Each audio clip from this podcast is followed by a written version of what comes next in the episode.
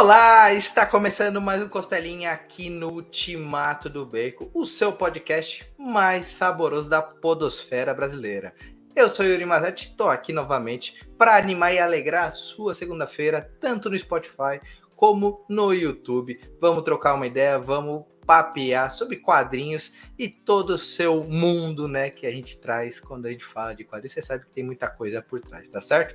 Aqueles recadinhos rápidos, não deixa de se inscrever no canal se não for inscrito, deixar seu like, comentar o que achou do papo e, claro, tudo que tiver envolvido, a gente quer conversar com vocês aí no comentário e ativa o sininho para acompanhar esse outro conteúdo bacana. Costelinha às vezes dá uma demoradinha para chegar na segunda, mas não falha, a gente tá sempre aqui para vocês apreciar e começar bem a sua semana. Também acompanha a gente no Spotify.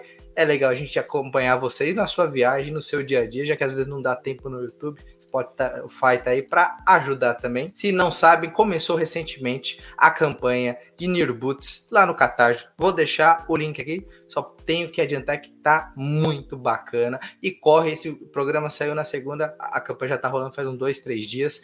Vai lá para não perder os descontão. Book Play autografado por Mozart Couto.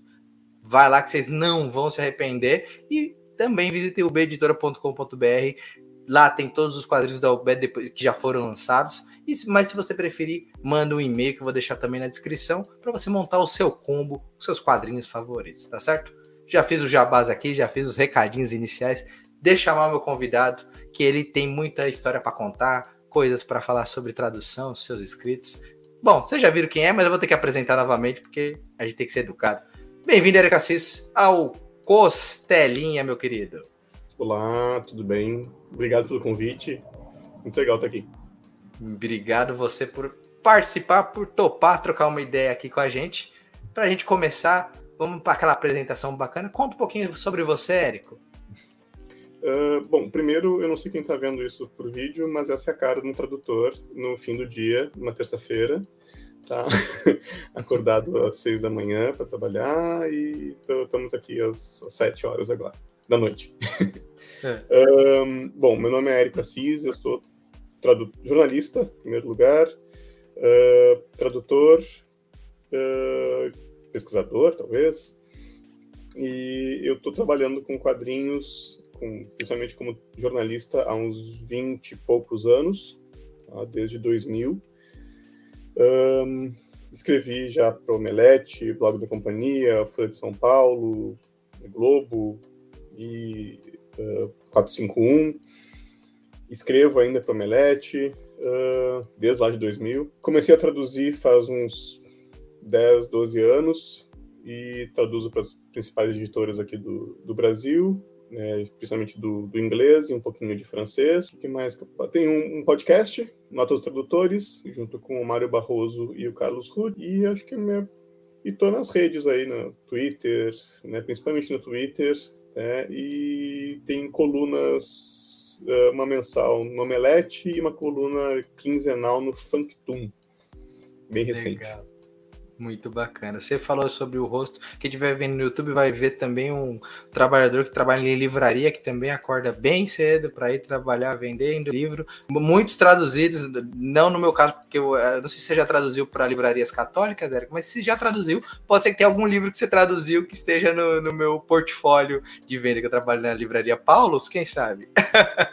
Hum, acho que não, acho que não, mas de repente tem alguma coisa lá que se encaixa. Exato. Então é, é isso aí, gente. É a gente aqui cansado, mas querendo trazer conteúdo bacana para vocês. Sim. Bom, Érico, você já adiantou aqui muita coisa bacana que você tem uma, boas vertentes. Você é jornalista, eu estou estudando para jornalista, então aqui a gente vai aprender bastante falar sobre o assunto. Você uhum. escreve para diversos colunas há muito tempo, isso também é, parece besteira, mas ler coluna de hoje jornalismo é um aprendizado maravilhoso para quem está estudando, mesmo para quem é curioso, né? E você traduz há um bom tempo, então olha o tanto de coisa que você faz, fora é, ser um cara com a voz que o povo gosta de ouvir no Notas dos Tradutores. Vamos começar primeiro com o Érico, jornalista. Cara, vamos lá. Você escreve há tanto tempo assim, e eu, minha curiosidade, como que mantém um texto é, que as pessoas acham interessante depois de tantos anos? que, que você tem que ir melhorando, aprendendo ou mesmo absorvendo para manter essa. E sempre indo para novos lugares. Você tem uma coluna no Omelete, agora o Fukitum, que é um, um local para leitura de quadrinhos online, digital, uhum, estilo social uhum. comics. Então, como que você chega, depois de tanto tempo mantendo, vamos dizer assim, um texto tão atraente para o público? Bom, o, o, atraente é por tua conta, obrigado. um, eu acho que, que escrever tem a ver com, com prática. Tá? Você aprende a escrever escrevendo. uh, claro que a gente tem que ler bastante, né? Eu acho que sempre é bom se pegar as influências boas. Agora, tem que escrever, escrever, escrever. Eu acho inevitável, assim, que qualquer pessoa melhore com a prática, né, e com os anos que você tem fazendo isso. E, e é isso, a gente escreve, escreve. Eu, eu comecei a, a escrever sobre quadrinhos, inclusive, hum. quando eu surgiu, assim, a internet na minha casa, pelo menos. eu, eu tinha acesso pela, pela universidade, que meus pais trabalhavam, e hum. comecei a fazer um, era, não tinha nem blog ainda naquela época, tá? Isso é no, 90 e bolinha. 1990 e bolinha. Uh, e aí eu comecei a fazer um site porque era fácil aprender lá a linguagem de programação dos sites, né? E fui fazendo, fazendo. Eu não tinha formado, nem tinha pensado ainda em fazer jornalismo, né? Eu estava no meu ensino médio. Comecei a escrever, escrevia. Se eu ler hoje, eu quero apagar aquilo da, da existência, uhum. inclusive está apagado na internet. Mas tem aqui a, Uh, depois eu fui a fazer jornalismo, né? Eu melhorei um pouquinho meu texto, tendo aulas específicas para isso, Sim. né? Uh, e aí, mas o negócio mesmo é você escrever, escrever, escrever, escrever, escrever. Eu acho que é o, é o caminho. Colocar seu texto para o mundo ler, né? Porque às vezes as pessoas falando te ajudam a aprender, né, Érico? A gente tem eu não sei, não, não sei se é uma coisa do mercado, assim, mas tanto de tradução quanto de jornalismo, a gente tem pouquíssimo tempo para para dar críticas. Na verdade, os editores têm pouquíssimo tempo para te, te dizer, ah, tá errado aqui, tá, tá bom aqui. Uhum. A gente aprende, tem tempo para isso na faculdade, tá? E mesmo a faculdade nem foi tão boa nesse sentido.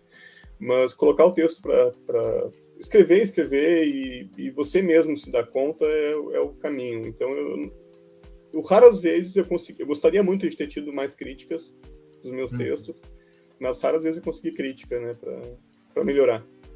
Nossa, que interessante. Eu já vou dizer que eu tive um pouquinho de sorte que eu tive uma outra crítica, não só de familiares, que isso é bom, porque às vezes a família sim, quer te blindar. Sim, no meu sim. caso foi o contrário. Falava, ah, tá estranho, tô meio perdido. Minha esposa me ajudava muito nessa parte, mas tive uhum. o pessoal do meio, principalmente o Sidão, quando eu escrevi pro Universo HQ, ele falou, cara, melhora isso, melhora aquilo. Você tem, você tem o potencial ali, mas tá redondinho.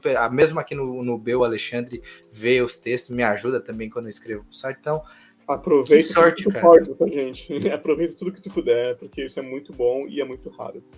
Nossa, é, você vê como que para quem tá de fora ainda tá aprendendo ainda mais do mercado, acho que seria ao contrário. Seria mais normal você ter um, um feedback que seja ele sincero ou não, mas olha. Sim, a gente tá sempre aprendendo, né, na verdade. Sim. E o que. Mas eu sinto falta. Tradução, principalmente, eu acho pouquíssima crítica.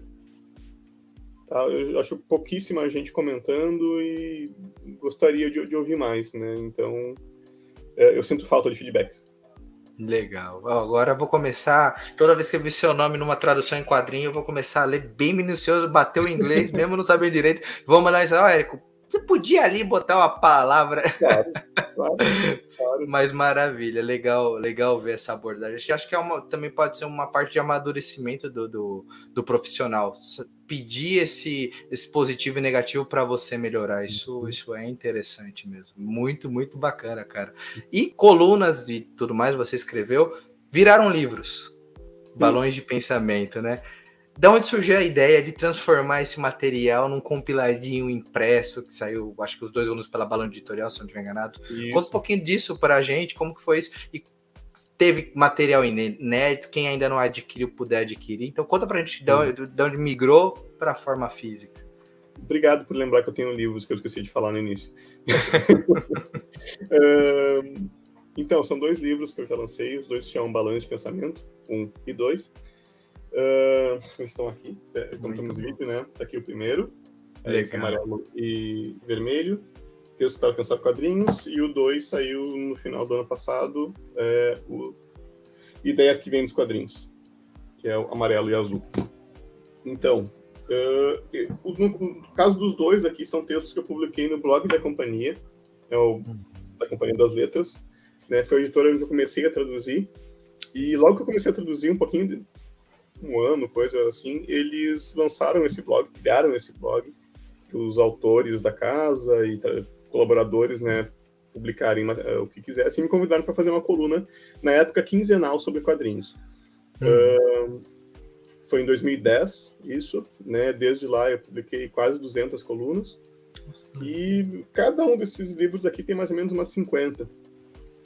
Ah, então uh, tem chão ainda. Uh, e o material aqui, ele, a maior parte dele já foi publicado na internet, inclusive ainda está na internet, mas o que tem de inédito neles uh, são complementos. Eu, eu, mexi em todos os textos, uhum. né? atualizei, mexi em algumas coisas. To, quase todos eles têm alguma uma notinha assim no final, atualizando uma, alguma informação, trazendo alguma coisa nova, ou até comentando o que, que gerou de, em alguns poucos casos, o que, que gerou de burburinho na época aquele texto. Uhum. Né? A gente que reclamou, gente que tem muitos casos. Um, e no caso do segundo livro, do Balão de Pensamento 2, tem um texto sobre o. o meu Deus, deu, deu branco. Do Alexandre Lourenço, que é o, o ilustrador do livro. Uhum. Um, e tem um texto que é parcialmente inédito, assim, sobre ele. Tem uma parte que eu já tinha publicado numa um prefácio de, um, de uma coleção de quadrinhos dele. Um, bom, fora isso, tem os prefácios, né? No primeiro livro é da Diana Passi, que foi minha editora no blog. No segundo livro é do Marcelo Forlani, editor do Omelete. Um, e as ilustrações, né? No segundo livro do Alexandre Lourenço e no primeiro livro são de cinco convidados. Tem o Wagner William, o André Valente, Gabriel Dantas, um, Samantha Flor e a Ingli. Legal. Então, e o, o... Legal. E os seus textos, Érico, você buscava qual vertente dessa leitura? Porque você fala sobre quadrinhos, mas às vezes o pessoal fala, ah, vamos falar sobre quadrinhos. O pessoal resume muito ou numa resenha, muitas vezes, ou algo uhum. não tão aprofundado. Talvez é, faltando não ser uma camada ou procurar pegar um material, por exemplo, um, um, livro que fala sobre uma parte específica da guerra. Você não vai falar exatamente o que o Gibi fala, mas você vai pegar outros pontos. Então, qual era a vertente desses seus textos que você buscava com eles levar para o mundo? Tem vários tipos de texto assim no, no, nos balões de pensamento, né? e que tem na coluna que tinha na coluna do blog da companhia. Uh, tem textos que são perfis de autores. Né? O primeiro texto é de uma visita que eu fiz ao estúdio, que na época tinha o Rafael Coutinho, o Rafael Grampá e o, o Fábio Cobiaco, né, o pai do mais conhecido Pedro Cobiaco hoje. Um, e eu fiz uma, uma espécie de uma crônica sobre como é que foi visitar esse estúdio, falar com eles, o que, que a gente bateu o papo, né, e o que, que eu vi ali.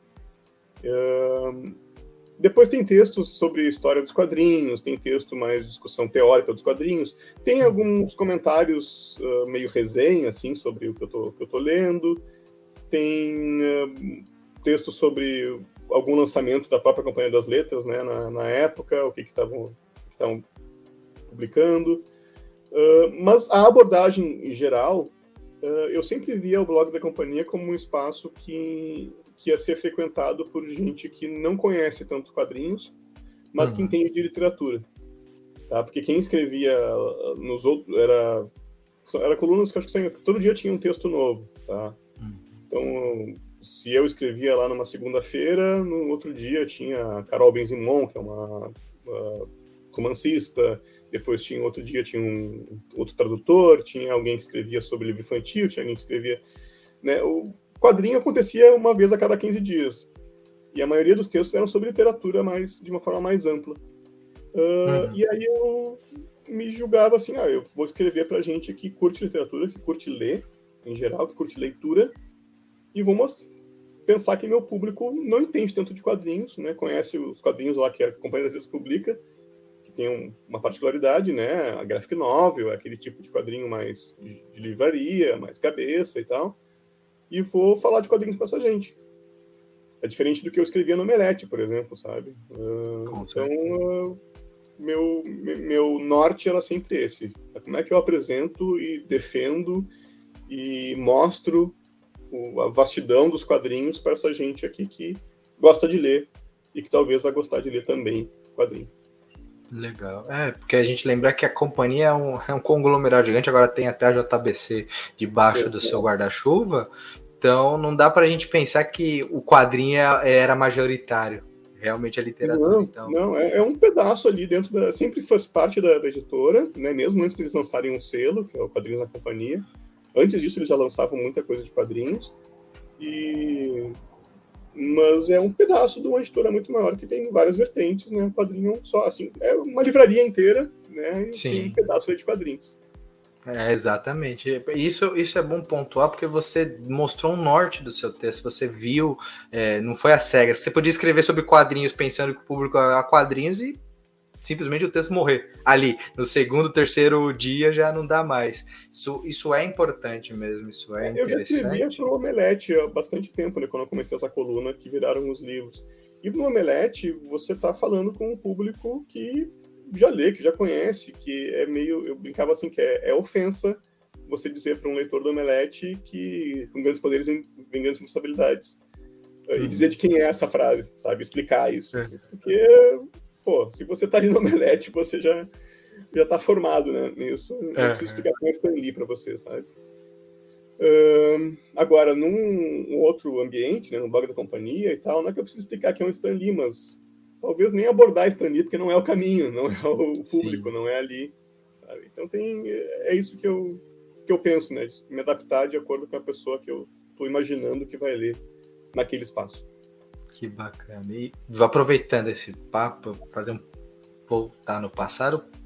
Atrás da sua estande, com certeza não tem só material de estudo de quadrinhos para suas traduções ou mesmo de materiais que você já traduziu.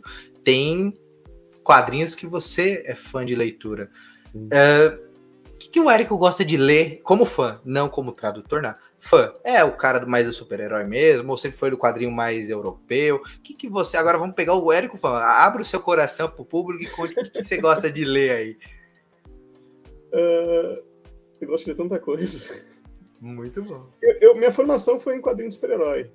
Tá? Eu, eu, eu sou uma das poucas pessoas que não começou a ler Turma da Mônica, por Turma da Mônica. Um, Turma da Mônica veio depois, depois dos super-heróis.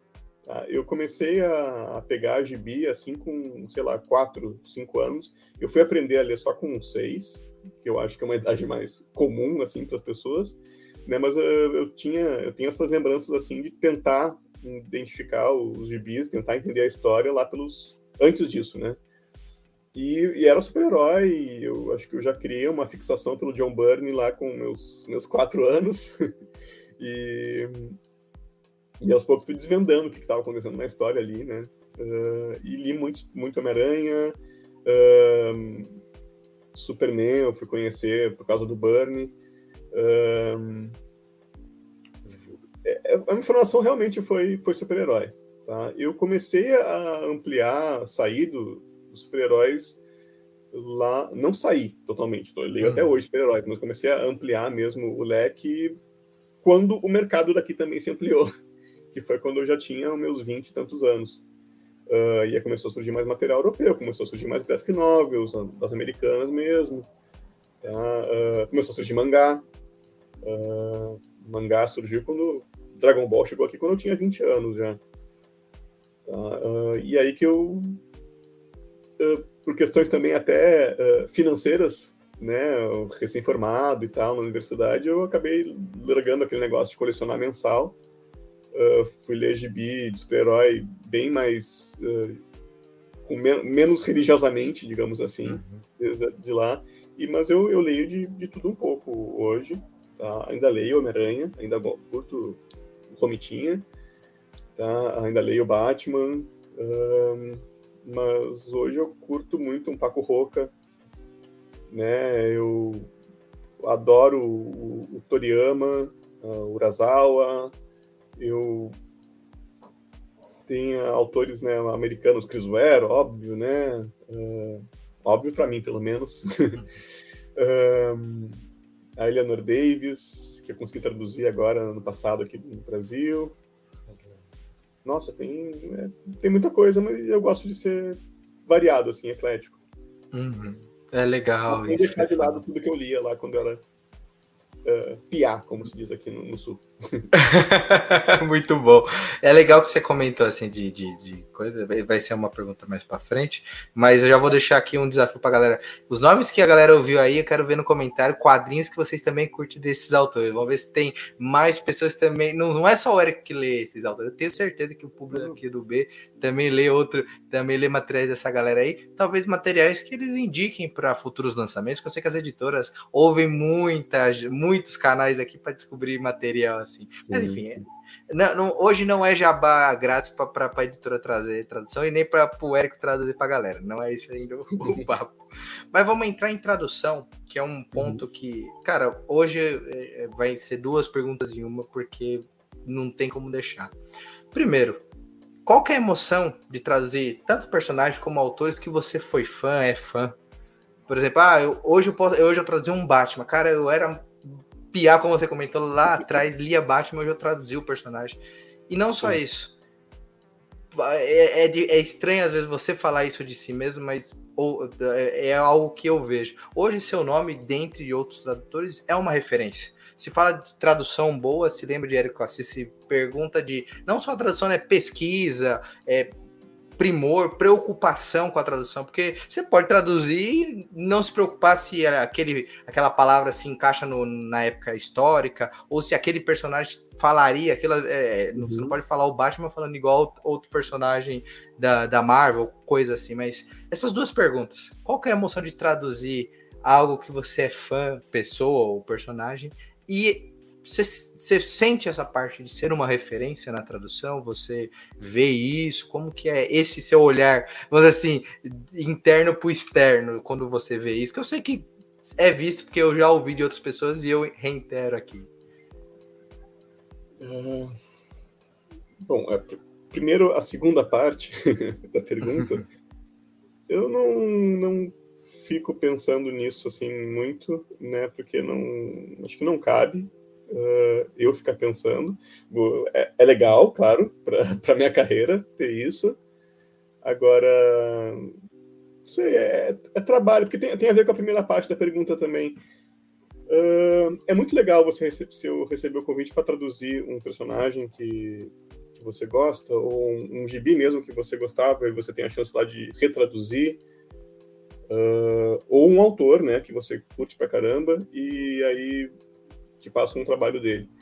Mas, mas, é legal receber o convite. Se começa a traduzir, é muito legal também. Mas depois de uns 15 minutos traduzindo, aquilo é trabalho.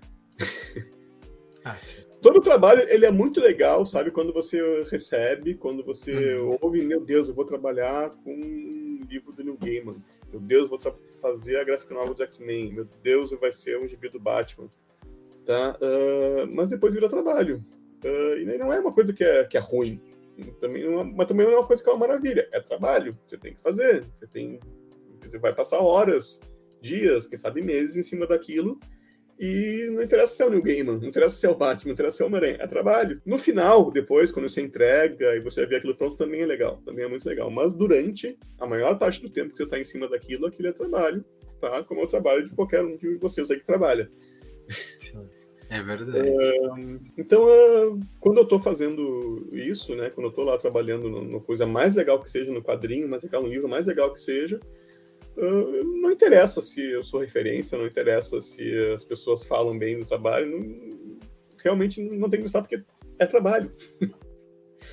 se você trabalha, você sabe o que eu estou falando.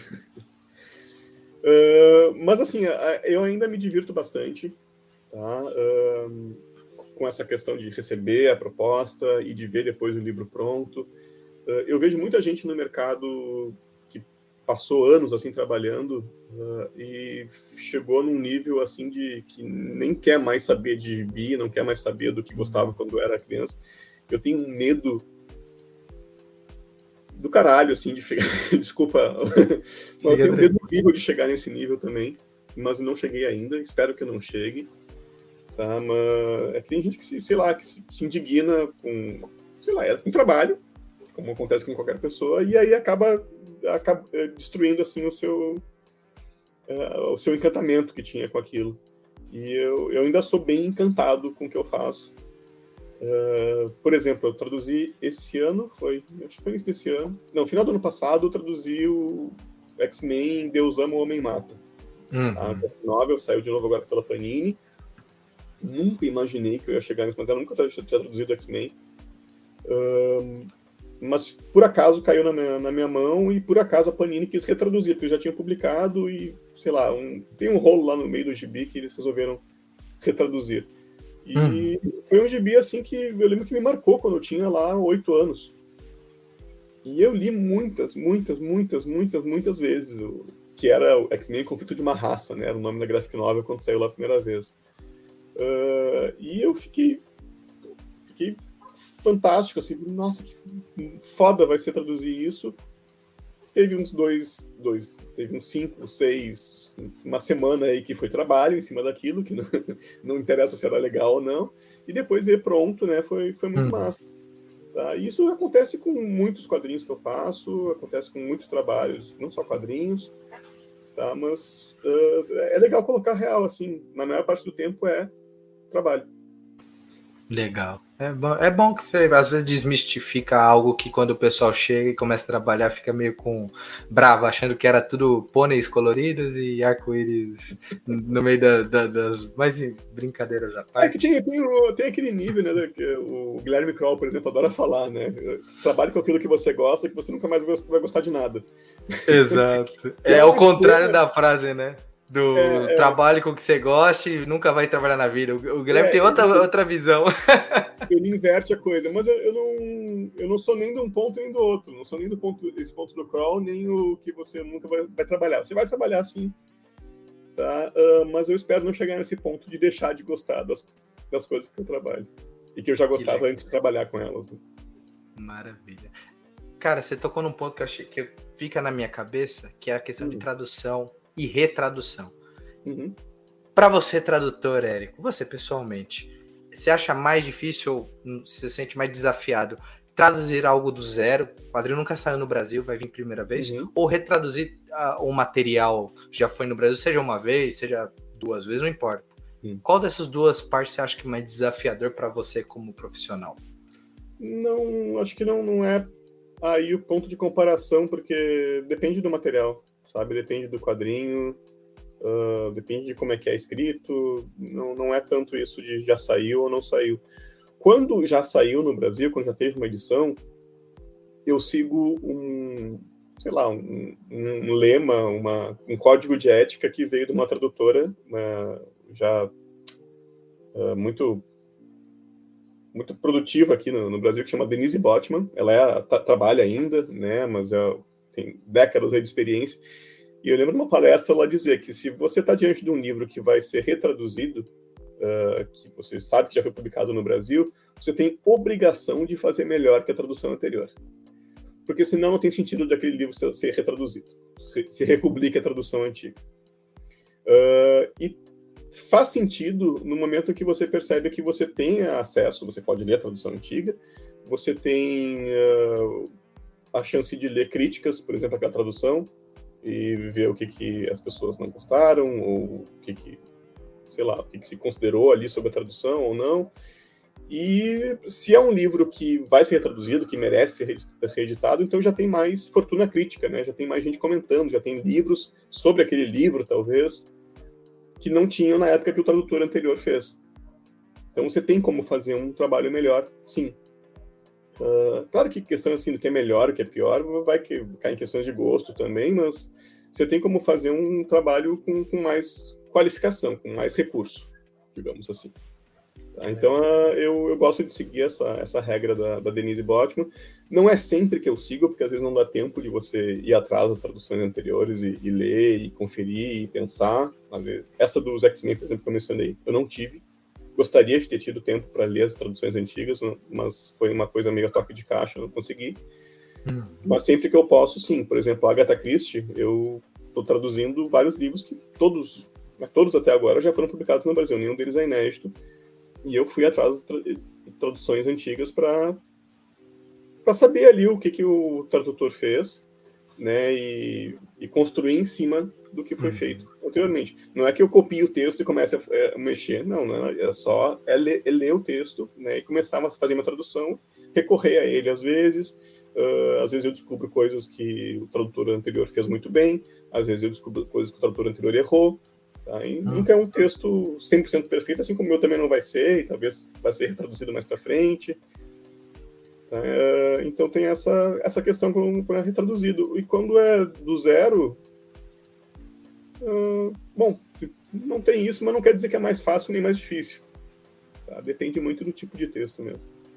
Ah, legal. É bom que você comentou que é livro, quadrinho, então tem. Porque acho que não falta é material traduzido e também para você estudar. Então é muita vertente que você pega, não, você não foca só no quadrinho ou só no livro. Então é, é bom mesmo para a gente entender o método de trabalho, que é, cada um muda, tem um jeito, tem um.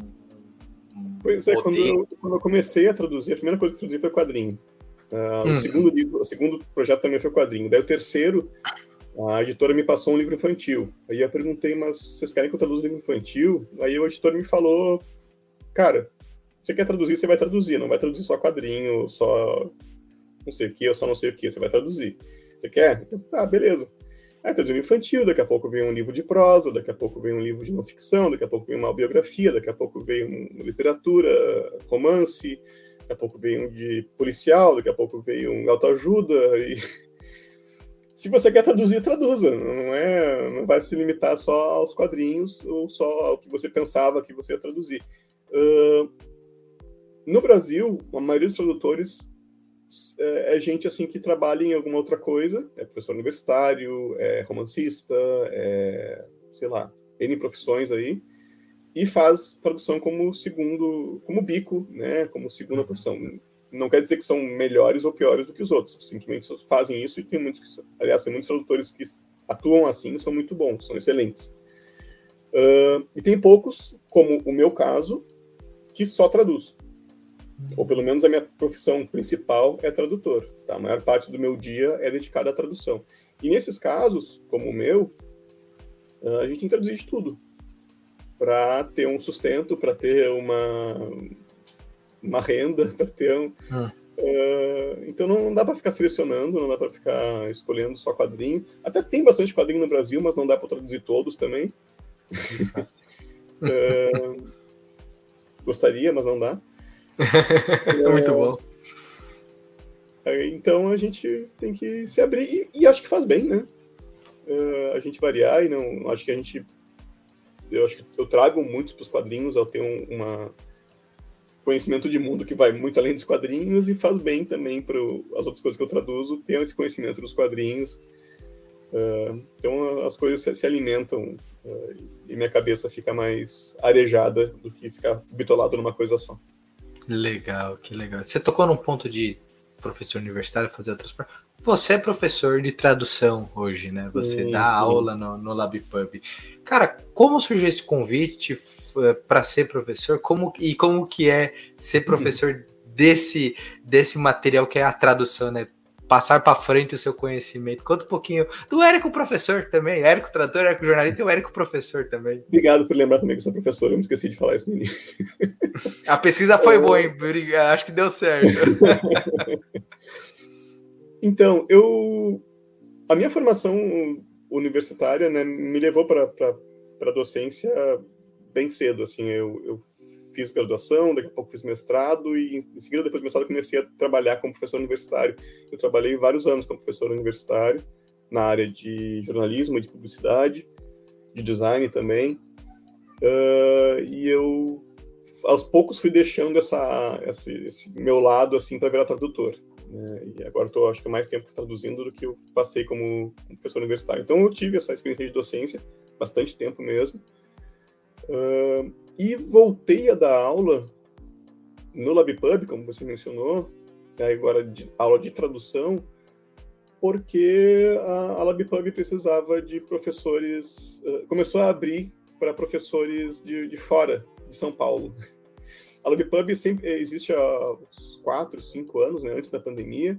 Eu lembro que até que surgiu uma ideia de eu dar aula lá, mas eu teria que ir para lá São Paulo para dar aulas, mas começou a pandemia e eles, ah, beleza, vamos com professores de fora mesmo, eles ficam preocupados, né, porque pode dar vários tipos de problema, uh, mas deu certo. Comecei a dar aula no, no ano retrasado, 2020, 21, perdão, uh, e deu bastante certo, assim, porque as turmas são, bem, bem cheias. Uh, eu estou indo para décima turma agora, né, em dois anos. E, e, é, e é, um, é um, um curso, assim, a escola é bem estruturada, né, o jeito como eles é, resolvem dar aula aqui, como, é como falando com você, né, é via Zoom. Uh, os alunos vêm para outro sistema, né, mas eu uso aqui o Zoom. E uh, é, eu consegui criar um, um, modelo assim baseado muito em, em prática. Né? Os alunos vão lá para, eu entendo que, como eu falei para você no início, né, porque para traduzir você tem que traduzir. não é ficar uh, discutindo tradução, não é discussão teórica, tá? É eu passar para, ó, vocês têm esse texto aqui, entregam um domingo, segundo a gente vai conversar. Tá? E é isso. E a gente fica conversando sobre os textos, aí entra um pouquinho de teoria, entra um pouquinho da gente ver soluções, da, da gente analisar o que cada um fez, né? Daí, mas a aula parte de você botar a mão na massa e hum. traduzir. Eu dei tanto curso de tradução de livros, que eles chamam, né, que é um curso mais geral, que até tem um exercício com quadrinhos, e tem um curso específico de tradução de quadrinhos. Vai para a segunda turma agora, Acho que ainda está com inscrições abertas, mas vai ser no final de maio que começa. Uh, e é específico, né, com exercícios de, de, quadrinhos e a mesma coisa, mão na massa, vamos conversar depois, tá? A teoria e tudo vem depois da prática. Uh, e eu, eu, acho que os alunos gostam, pelo menos o retorno que eu tenho é de que saem ali pensando, nossa, eu mudei alguma coisa aqui no meu jeito de fazer até pessoas que já tinham prática de tradução, né, voltam lá, pô, acrescentei alguma coisa legal aqui pro meu, meu arsenal. É, e, é, pelo menos um outro jeito de fazer a tradução, ou, enfim, tem, as pessoas têm métodos, né, elas vão acrescentando ao seu método, mexendo no seu método a partir do que elas veem. Então, é, eu acho que, que é bastante, está sendo bastante válido. E uma coisa que eu sempre falo no, no, final do curso, né, é que eu não quero que seja um curso também pensando só para bonito, para você gostar de, de traduzir, porque você acha uhum. legal conversar com o Érico ou com o professor que for. Eu acho que tem um mercado para tradução em expansão no Brasil. A gente tem principalmente editoras de fora do Brasil investindo aqui. Uhum. Né? A maior editora de quadrinhos no Brasil é uma editora italiana. Uh, tem gente comprando as editoras aqui. A Companhia das Letras já foi mais de metade vendida para um grupo estrangeiro. Tá? Tem outras, outros capitais estrangeiros é, querendo aqui, vindo aqui no Brasil, porque eles estão vendo que eles têm lá seus paizinhos lá de 20 milhões de pessoas, 30 milhões, e eles vendem mais livro do que no Brasil, aqui com 200 milhões, e eles pensam, pô, estão fazendo alguma coisa errada ali. E eles estão aplicando grana aqui para desenvolver esse mercado de leitores, que eu acho que está crescendo, sim, tá? e vai ter mais demanda o tradutor. Então, uh, não é um curso só para bonito, é um curso para pensar em alimentar esse mercado que vai precisar de mais tradutores, sim.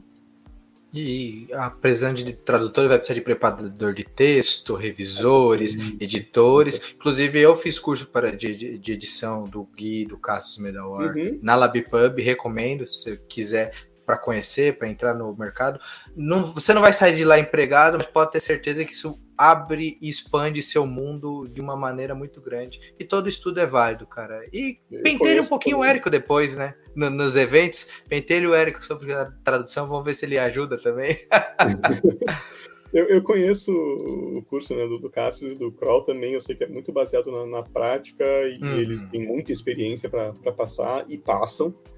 Né? Tem até esse medo, né? Tem algumas pessoas, pô, mas esses caras aí estão atuando no mercado e eles não vão ter medo, assim, de ensinar a gente que vai tirar o ganha-pão deles. Olha, gente, tem muita tem muito espaço, tá? E esse espaço está em expansão, então precisa da, da, de gente nova que, que se dedique a, a, entender e começar com esses profissionais e fazer o seu, seu trabalho. E tem, pô, a Ultimato do Bacon, por exemplo, é uma editora que surgiu aí do 3, 4 anos? Mais ou menos isso. É? Qual, é. qual, qual a idade exata, assim? Quanto, quanto tempo tem? Três anos. Três, três anos. Três anos. É, surgiu no meio da pandemia, basicamente. E a gente hoje, ah, fala assim, ah, um quadrinho por mês é catarse. Meu amigo, todo mundo começa pequeno. Vê mesmo Pipoca Nankin, Comic Zone, Sim. entre outras editoras que têm seis, sete anos de, de vivência. E hoje eles precisam de gente para trabalhar com eles. Hoje eles não fazem, hoje não é só eles, né, Eric? Você Exatamente. trabalha com eles, você sabe disso. Exatamente. E um monte de editora que surgiu nesses últimos anos aí, só nos quadrinhos, né, que a gente tem mais, tá mais ligado, mas no resto do mercado também está surgindo. Uh, a demanda está né, tá crescendo da parte dos leitores, então eu acho que existe um mercado aí. Né? Esses cursos não são só para bonito, não.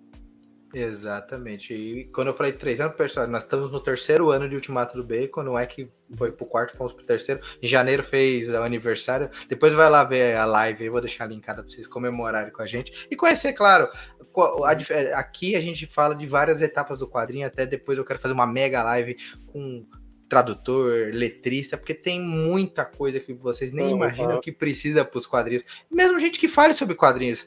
Não adianta ter 300 tradutores e ninguém para falar no quadrinho, vender, trocar uma ideia, é, é uma coisa, incentivar o público, né? Sim, que eu falo no, no curso, né, que tradução uh, não é uma coisa só do tradutor.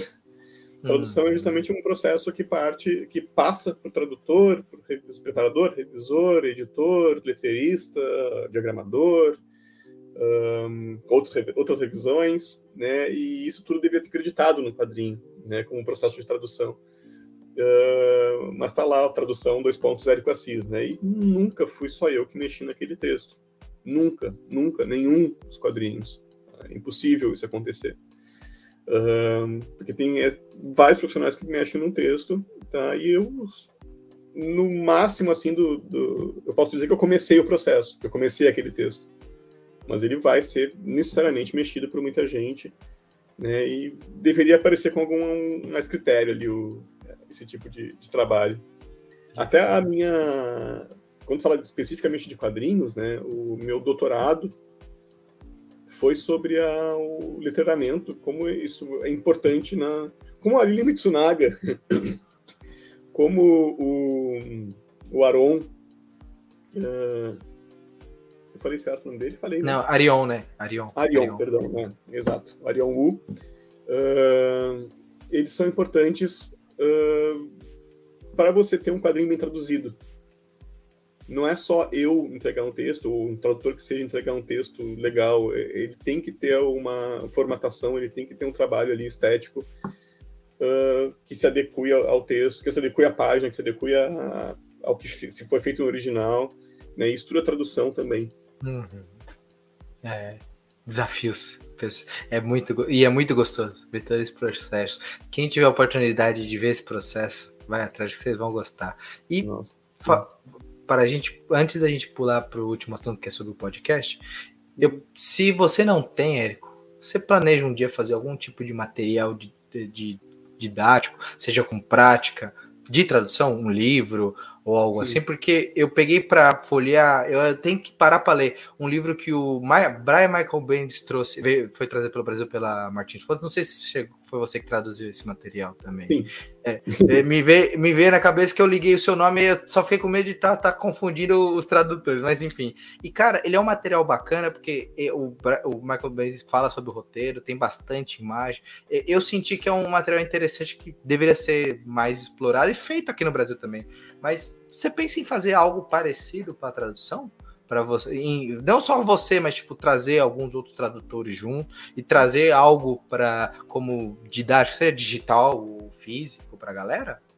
Uh, nos balões de pensamento, né, nos dois livros que eu já publiquei, tem alguns textos sobre tradução, mas não é isso que você está que você está pedindo. uh, eu escrevi, eu cheguei a escrever quando eu estava fazendo doutorado ainda. Isso faz um, eu acabei doutorado faz seis anos. Eu cheguei a escrever um livro sobre tradução porque tinha uma editora que depois a editora infelizmente fechou, mas eles tinham me encomendado um livro sobre tradução de quadrinhos, uh, porque não existia nenhum. E eu escrevi e eu não gostei.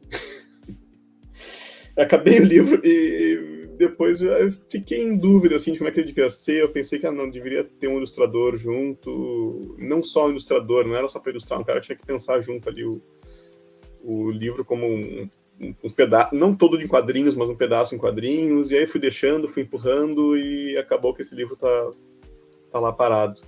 Uh, hum. E a editora nem existe mais. Uh, e, pô, e depois daquele tempo eu tive muito mais experiência como tradutor, né? Acho, nem sei se ainda vale aquilo lá que eu escrevi, para mim mesmo.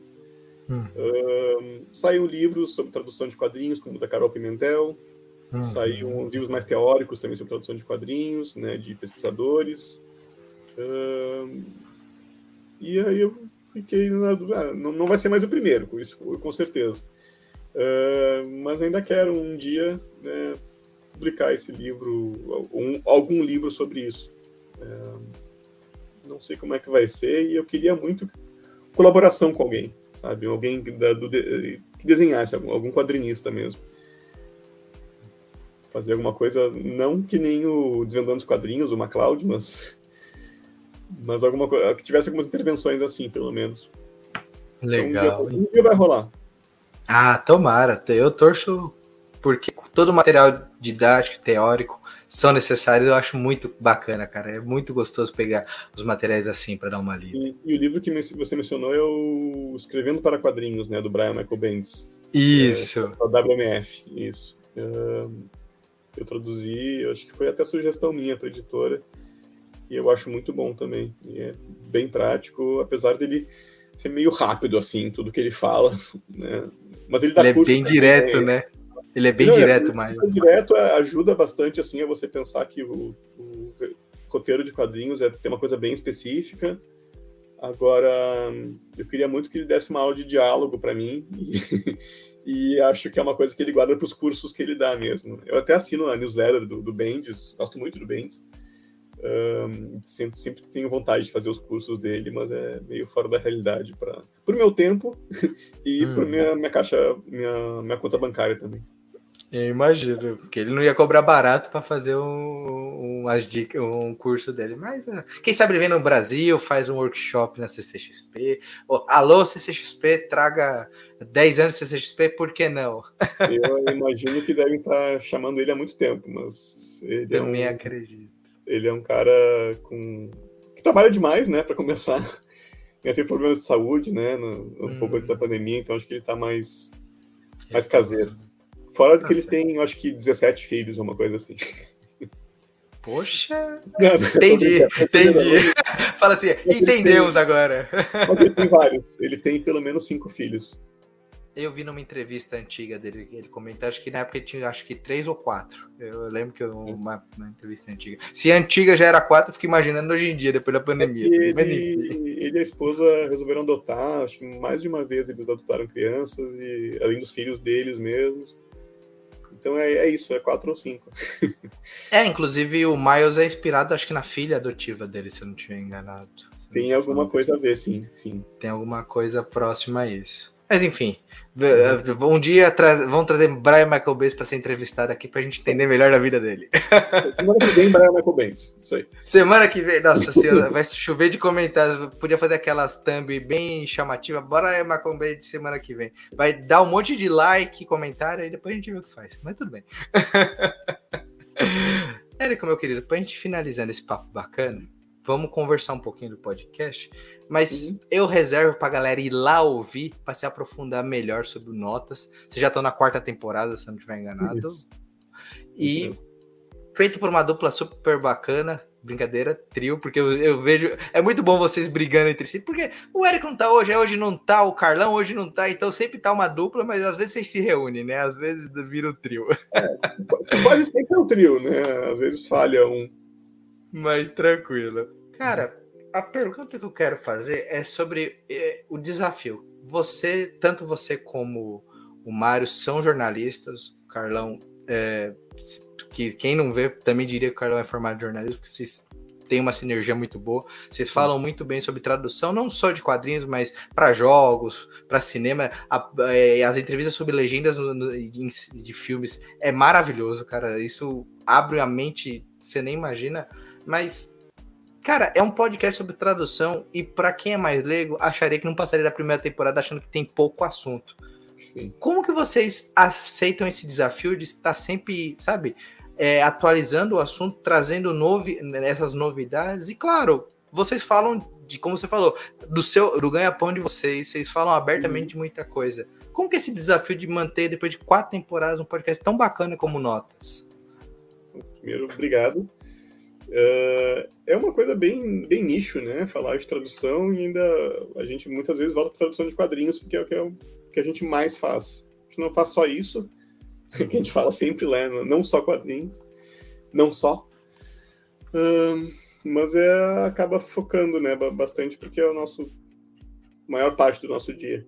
E eu acho que a gente não falou tudo que a gente queria ainda. Eu acho que tem muitos assuntos que a gente gostaria de abordar, gente que a gente gostaria de entrevistar, que a gente não, não conseguiu ainda.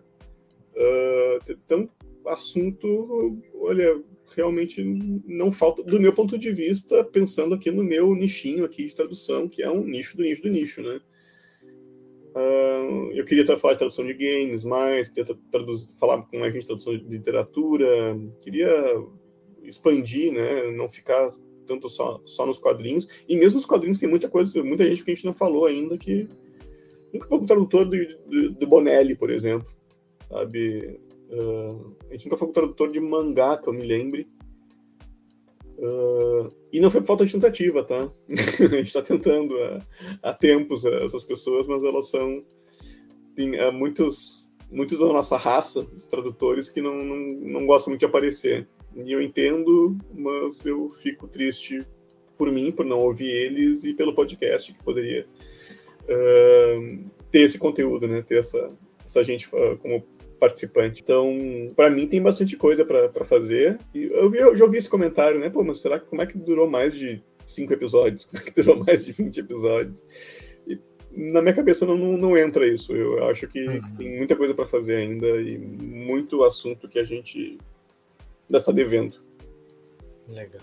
É, e você falou algo muito grande que é o desafio de achar, de achar não, de conseguir encaixar o entrevistado. Só pra você ter uma ideia, já faz um tempinho que eu tô querendo trazer o Eric para trocar uma ideia com a gente, ou no caso a ideia, eu não consigo falar com ele porque eu não tenho tempo, então é difícil, mas quando dá certo, cara, Sim. é tanto assunto bacana. E você falou algo muito bom tem muita coisa, rende muita coisa, e a tradução, ela é um, como tudo na, na escrita, ela é viva. Então vocês vão se renovando, vai tendo coisa nova. Tem quadrinho que era inimaginável no Brasil há 15, 20 anos atrás, estão uhum. no Brasil, que rendem um episódio. É, um dos que foram muito comentados que você mesmo traduziu, que foi o Monst Monstros, né? Ficou Monstro só, uhum. do Brasil, que é do Barry Wilson Smith. Smith. Uhum que todo mundo comentar, cara, é uma tradução que é um material que tá lá fora, muito importante, ninguém trai, chegou no Brasil, ou séries muito longas, ou como você falou, um tradutor da Bonelli, como que é esse desafio de traduzir para o italiano específico. Então, realmente tem assunto e é legal que, que exista esse podcast, que tenha mais um podcast sobre outras vertentes do quadrinho, um como o nosso que fala um pouco mais amplo, mas que fale de quadrinhos também. É, eu acho importantíssimo e ajuda quem quer aprender um pouquinho mais também, né? Vocês estão passando conteúdo de maneira grátis, mas comenta algo que eu queria que você deixasse para não esquecer, que é também o, o apoio que vocês fizeram né, no Apoia-se. Então, também é ah, é legal sim. falar disso. É, a gente abriu uma campanha recentemente para buscar um, um, financiamento assim do, do, do podcast, né, para compensar as horas assim que a gente que a gente para de trabalhar para fazer. É no, a, você procura lá no apoia.se, né, nossos, tradutores, e tem lá os, o, algumas recompensas, você ganha alguns, uh, você ganha, faz parte de um sorteio mensal de quadrinhos, traduções nossas, e a gente vai estar inventando alguns benefícios ainda, quanto mais for andar a campanha, né, mas é, por enquanto é isso. A gente tem apoio do LabPub também, que assim que a gente começou a apoiar, eles também resolveram nos apoiar, então aos poucos tem algumas fontes de. não vou dizer renda, né? É um sustento assim para a gente uh, realmente dedicar mais horas pro, pro Notas e eu acho que o, o programa ganha com isso. O público ganha com isso no final. Acho que no final de tudo quem ganha é o público mesmo. Cara, brigadão mesmo. Como a gente já conversou do papo, tem muito assunto ainda pela frente. É, acabou esse. Mas a gente sempre é, fala que a porta tá aberta e a gente quer trazer o trio do Notas aqui para fazer uma bagunça aqui para trocar ideia com a gente. Então, Érico, então. para a galera que ouviu a gente até agora, assistiu a gente, deixe suas redes sociais, faça seu jabá, fica à vontade aí para suas palavras finais. Tá bom. Uh, quando vier os, os, três, vai ter que reservar umas cinco horas aí, só para o Mário. uh, eu falo mais uma meia hora. Uh, bom, vamos lá, minhas redes. Eu estou principalmente no, no, Twitter, tá? Arroba Assis. Enquanto o Twitter existir, não sei se vai existir até esse programa ir ao ar, espero que sim. Mas é a minha rede preferida. Tá? Mas eu tô lá no Facebook também, acho que é fácil de me achar como Érico Assis. Uh, Instagram também, não uso tanto, mas estou lá. E eu tenho um site que é ericoassis.com.br, que tem ali o meu portfólio de tradução, às vezes tem umas revelações ali do que, vai sair para outras editoras, que as editoras não divulgaram ainda. uh, meio desatualizado, mas um dia eu, vou, eu mexo. E, e ali também concentra todos os meus, meus dados, assim, né? E esses links aí para essas redes que vocês quiserem. Tá? Então, ericoassis.com.br tem, tem tudo. Bacana. Cara, brigadão mesmo pelo seu tempo, por esse espaço que você deu para a gente trocar uma ideia aqui sobre quadrinhos, tradução, um pouco de jornalismo. E claro, é, quando quiser que trocar mais uma ideia, as portas estão abertas e a gente fica feliz em ter você aqui no podcast, Sim. no Ultimado Beco. É muito importante para a gente ter caras como você aqui para trocar uma ideia com a gente. Brigadão mesmo pelo papo. Que isso, eu que agradeço o convite e na próxima estamos aí também. Valeu. E eu agradeço a todo mundo que assistiu ou ouviu a gente até o final. Aqueles recadinhos sempre, não esqueça de curtir o vídeo, assinar o canal, badalar o sininho, comentar aí o que achou do papo, né? É, esse badalar o sininho é muito engraçado, porque o pessoal acha que não é importante, mas é importantíssimo, gente. Você não sabe como o YouTube tá atrapalhando a gente para levar mais conteúdo para você, Sim. seja conteúdos curtos como os longos mesmo, o YouTube é meio sacana, então ajuda a gente aí badalando o sininho. E segue o Érico, Notas Tradutores, para acompanhar o, o, trabalho, as novidades. Às vezes vem uns spoilers, como ele comentou, de quadrinhos que vão chegar aí no Brasil. As editoras não comentaram, mas tá lá para vocês verem. Se vocês já leram inglês, quem sabe vocês até não comenta com a gente aí o que achou do quadrinho de chegar no Brasil. Tá certo? Forte abraço, galera. Até o próximo programa. Se cuidem. Valeu demais. Valeu, valeu, Yuri.